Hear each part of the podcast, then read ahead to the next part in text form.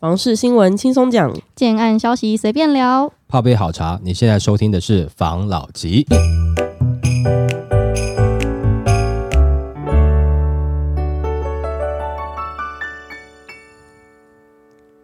关心你的房事幸福，我是房老吉。我是大院子。我是茶汤会，今天呢，要来跟大家分享，我们之前有一个听众观众有在我们的这个 YouTube 下面留言，嗯他说人生就是四十岁还是四十五岁买房的那一则留言，不知道你还记不记得？嗯，那中年买房到底是一个什么样子的感受呢？我就看到一则新闻，他为什么而买，来跟大家分享一下。人生下半场还买房，中高年级房贷族为何而贷？朋友刚过五十岁，最近接受了公司条件，提早优退了，但是转身马上开始找工作，毕竟还有房贷要缴，小孩的学费、家庭生活费都还不允许真正过上闲云野鹤的退休生活。那根据联征中心资料统计，今年第二季中高龄购屋贷款的状况，全台有十九点一 percent 是五十岁以上的生贷族，其中台北市中高年级贷款者占比最高的是全台北市三十一点一 percent，也就是台北市每三名声贷者当中就有一名买方年过半百，新北市占比也达二十一点七 percent。这些中高年级的购物者分为这三种，第一种是大基晚提的首购者，辛苦大半年，省吃俭用，终于全家合力买到一间房，买一个晚年的安定感，现在自住，未来留给子女，算是了了一桩心愿。还有一种是滚动式调整的换屋族，五十岁仍属在职场活络的中壮年，随着资历收入增加了，投资的财务获利了，孩子长大了，可以为自己调整更好的居家环境，所以换屋重新背房贷。当然也不乏用钱滚钱的自产者，见识过房地产增值的红利，于是累积到头期款就一买再买，现在出租当包租公，也为子女的成家之路先布局规划。那有趣的是，统计也显示，全台年过半百的生贷者女多于男，女性占比五十五点四 percent，主要也是传统观念认为男性是家庭的经济支柱，多数家庭置产的第一屋是登记在先生名下，并主要负责缴贷款，而到了中壮年后换屋或购置第二屋，则会考虑由太太来申贷，因此才会出现五十岁以上生贷者女多于男。由于女性财力普遍略低于男性，且第二屋贷款利率通常较高，因此年长的购屋贷款平均利率较高。不过和房价增值利益相比，利息仍在可以接受范围，因此步入中年有一定的经济水准和充裕的自备款，因此选择不动产作为稳健投资的选项。但现实的是，年纪越大买房确实越不利。银行审核贷款年期的潜规则通常会考虑生贷者年龄和年期加起来不超过七十或七十五，也就是说，五十岁生贷者最多只能申请二十五年期。越老购屋可分的期数越少，每月还款的房贷金额高，因此越早规划购屋，弹性越大，压力较小。房子可以说是早买早享受，晚买没折扣。刚才前面这个新闻，五十岁年限贷款最多就是台北这边嘛。对这个原因是因为台北这边本来购屋的难度就稍微高一点点。对，因为它的金额比较高，那加上年轻人在这边也比较难去真正的买房子，很难很难啦。除非你真的是家里还不错，或是你的工作真的很顶，对或是怎么样的，不太是一般寿星阶级买得起房子的地方。对啊，那你早就在这边插旗的这些有房产的人，对那自然会在这边一步一步的购地置产啊，就像是玩那个大富翁一样啊，就是嗯我有一间房子，我有资本的，我就一直买，一直买，一直买，在这边当一个大地主、大房东，来造福这些买不起房子的年轻人呐、因为他们也看过在北市的这个房价南下嘛，嗯，对，超南下的嘛，而且在北市买房，如果说你买的这个差不多的话，哈，大概都是获利啦，嗯，对不对？所以可能前面需要一点点时间存钱啦，嗯然后这个可能也要存比较久一点点，因为基期太高了。嗯，哦，所以可能到了中年才买得起啊。这个五十岁算不算中晚年？哦，这个我就不敢讲哦。我比较倾向把它说成是中年，这个是你个人因素吧？不然感觉就太老了哈、哦。有一种是大鸡晚提的首购者，感觉上面讲的就是这种哦，哦，就是哎，比较辛苦，对，终于养肥了嗯，啊，鸡养大了，终于可以在北市买了。对不对？嗯他前面可能辛苦存了很久，这是一定有的。因为尤其你在北市来讲，你大部分啊，多数都是大鸡啊，对不对 没错，哦，不然的话，你年轻买真的是需要大鸡的帮忙。对，你年轻买背后也会有大鸡。对对对，哦，就是说，因为它的真的机器太高了啦。那换屋的这种嘛，对啊，那我可能慢慢换，慢慢换，慢慢换。也许我在小孩子在国中或高中的年纪的话，我可能会想要换大一点点的，对不对？但是小孩子后来万一出去之后要出去工作，那不想跟家里人住，我就不想那么大，我想要换小一点点的，不然打扫又麻烦，什么又麻烦，没错，就有可能还会再换啊。那再来就是你说这种自产的这种钱滚钱的自产者，那一定的啊，那对他来讲那是他一辈子的事业啊。没错，他才没有管他几岁了，对不对？他可能到棺材前一刻都还在那边讲说：“哎，那块那间买了没？那那间租出去了没？啊，租出去了，啊，就这样子了。对，最后他很开心的把那间租出去了嘛。你可能未来看到有些在办这种礼仪公司有没有？会有一些烧地契啊、烧租金合约的啊、租约的啊这种，哎，搞不好未来啊就会有出现这种东西。讲实在话啦，自残者他就是一定会一直来的啦。那再来就是说，他讲到一个哈，生代者哈，就五十岁的就接近半百的生代者，女多于男。为什么你知道吗？年轻的时候，这个老公是我的天，我爱他爱到不行，爱到哈这个年近半百以后，发现啊老公不可靠。要再买买我名下好了，是不是啊？至少老了还有保障。对啊，留一点给我了哈，对不对？那这样子的话，就会演变成这样的状况。其实就是慢慢发现哦，只是靠爱不能吃饭。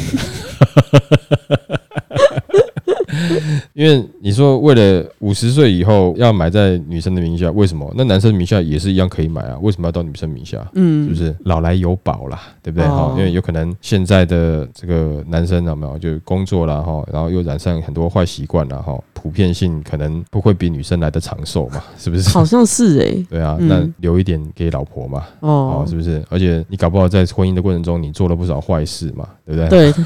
中间可能很多其他房产是在别人的名下。哦，有对对，有可能的哈。所以他的女多于男也不见得是老婆哈。你的意思是这样子吗？Oh my god！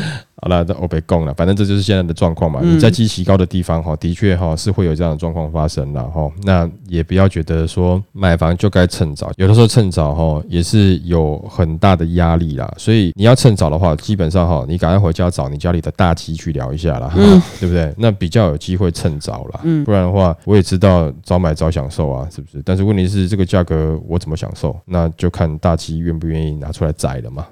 没错。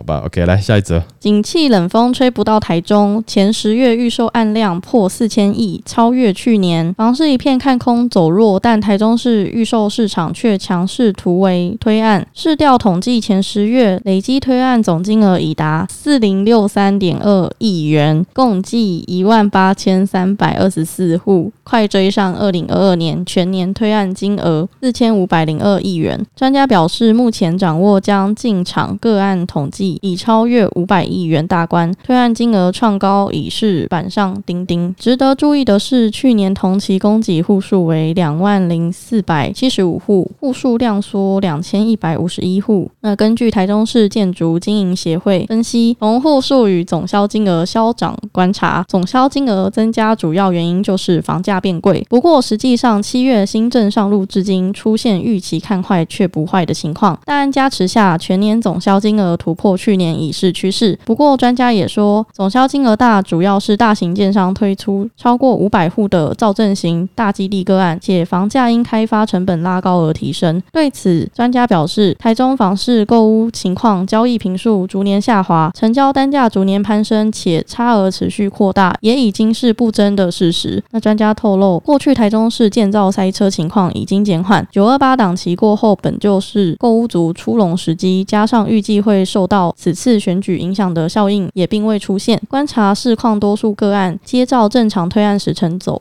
他这个新闻呢，就是台中他说现在有比较多这个案量嘛？对，的确是啊，就是台中有几个推案是这样。对，但是他在市场就是很冷呢。对。然后前阵子因为我们有事要处理，所以有下台中一趟。对。但是这个接待中心都蛮冷清的，而且那个就是销售人员啊都很休息的感觉，他们很 relax。嗯，通常案场都会有一个专案人员嘛，对，不然就是他的副手都没有哎、都没有人呢、嗯 n o people 哎、n o body 哎、嗯。很惊人。推案量啊，是说对未来的预期啊，他觉得应该差不多了。那当然也有一个限期开发的问题嘛，嗯哦，那该推出来的就推出来了。那现在讲的是推出的案量大，总销金额大，但是平数却变小，等于是价格是上去了啦，小平数的市场也是成型的啦，对不对？嗯但是最近的状况呢，到底是不是像他讲的一样顺顺在卖？也许这个市场对他们来讲，就是说已经是在顺顺的卖了嘛。这当中有没有一些自我安慰的气息呢？我不知道啦。那我只是想说，以前有一段时间没有，就是刚好我过得不好，你知道吗？人家说，嗯诶，那个你还好吗？就还好啊，就这样子啊。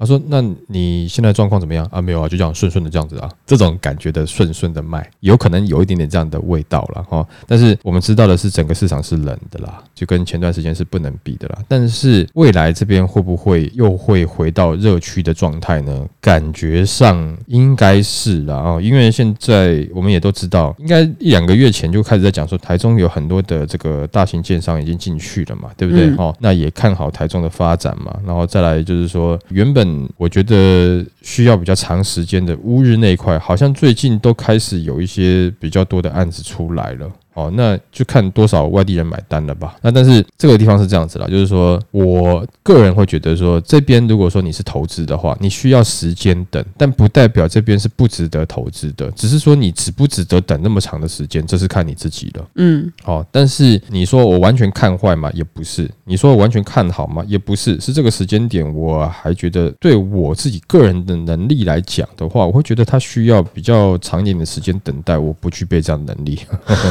但有的人具备这样的能力的话，他可能他就进去了。嗯好、那这样子的话，他是不是在未来有机会获赚钱获利啊、嗯或者说得到一些好处？那我觉得是很有可能的啦。哈，所以大家也要想说，那为什么最近台中这么热？到底它是有多少的东西？不管是科技业的议题的人口一路，一些重大的一些开发准备要发酵，会造成它未来是有怎么样的变化？我觉得大家都要多关注，在依照自己个人自身的能能力。去评估，如果你真的喜欢那边的案子，你到底要买还是不要买？整体看起来，台中现在的状况大概是这样子啦。你在冷的时候，你去看一看的话，也没有不好啦。反正明年推案量那么多，我相信也是不会有一个就是比较明显的去把它炒的这个价格很高的状况。可能嗯有可能就是 hold 在这边，或者是跟我们上次分享的新闻一样，就是说哦，可能他们会有一些微微的甜头，嗯是不是哈？这一些代销业龙头讲的嘛，哦，嗯就可以顺销，是不是有这样的状况会出来呢？我觉得有可能哦，所以大家可以关注一下。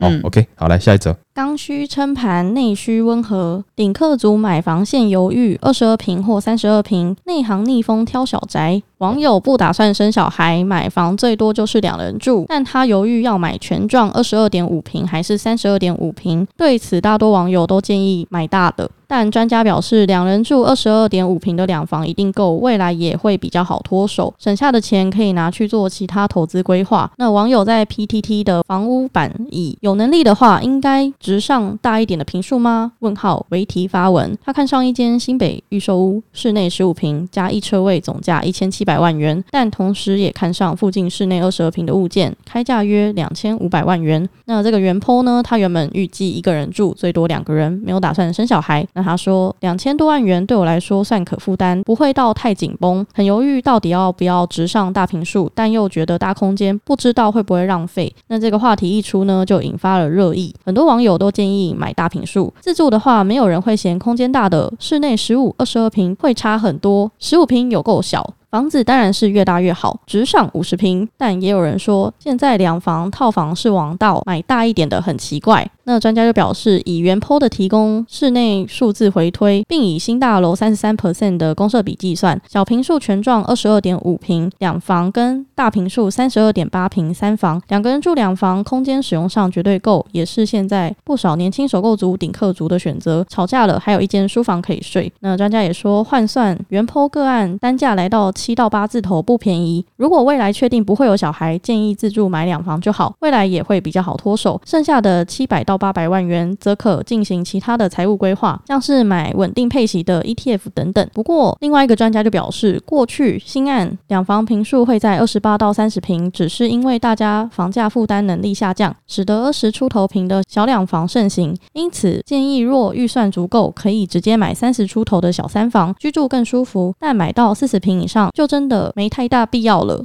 我想请问你这个专家，我不是专。家，我不是专家，我是江湖术士。我想请问你这个术士，对，如果是你的话，你会怎么样建议？因为他的前提是，嗯他没有两个都买得起，对嗯他没有就是能力负担上的问题，就即便是大一点的房子，也在他的负担范围内，不会过得很紧绷。对。那在这样子的前提下，就没有我一定要选小的这个选择了嘛？对，其实我的想法跟第二位专家的比较像啊，嗯就是说你不是说他是两房或是三房，你还是要看他的平数啦。哦，嗯假设如果说你的平数真的是刚刚好勉强的两房的话，那你真的不如买三房。不是说大的一定比较好，因为你买豪宅啊，豪宅现在卖不掉嘛，总价市场会太高嘛。嗯，但是你这个平数其实没有大到很多，但是你的三房的平数是比较适住的。那你将来会不会想要转手？我不知道。嗯那你自己住，第一个你住起来是舒服的，但是万一你将来想要转手，你原本的两房你就只能针对。顶客族跟你一样的顶客族，但是你的三房针对的是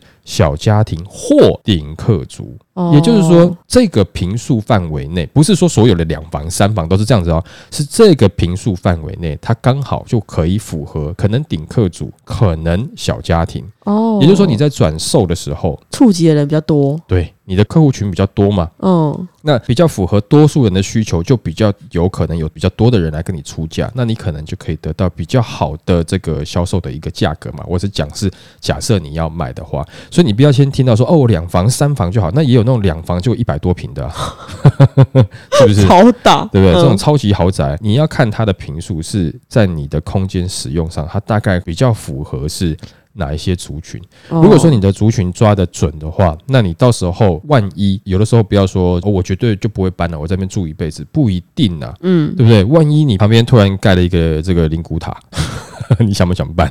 你可能会想搬吧，嗯，或是哦邻居很吵，对对对对哈，你跟邻居有仇嘛，或者说你工作调职了，这都是有可能的嘛。所以说你嗯不要说绝对不可能，只是说以现在的状况，这是你最优解啦，对不对？最好的选择啦。但人生未来会不会有变化？一定会有的嘛。如果说人生都没有变化，那你也不要期待你会升迁或成长了，你就是维持这样子吧。嗯是不是？但变化也不一定都是好的啦，有好有坏了哈。所以你有可能现在三房，未来变成是这个套房这样，也有可能啦，对不对？但不管怎么样啦，就是说你留有一条后路给自己是比较好的。而你的嗯后路是什么？当你要把它脱手的时候，是有最多人能够接受的嘛，嗯对不对？这就呼应到我们之前不是有一集在那边讲说那个 Old Boy 的那个男子团体嘛，哦对不对？你投资在我们三个人身上。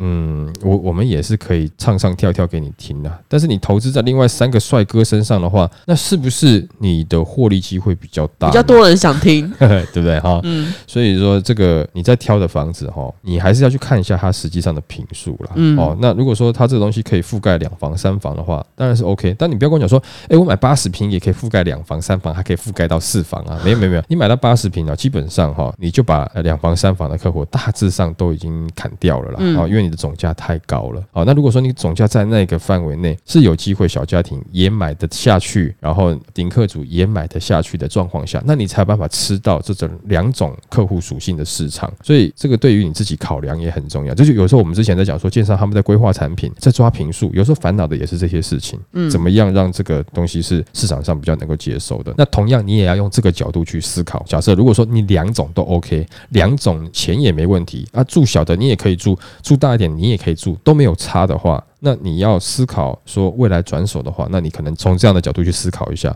可能。对于你未来这个存 Q 的空间可以更多一点点，那也会是一个比较好的选择啦。个人感觉是这样子啦，嗯，好吧，好吧，那我们今天就分享到这边喽。好，那谢谢大家收听这一集的房老吉。拜。拜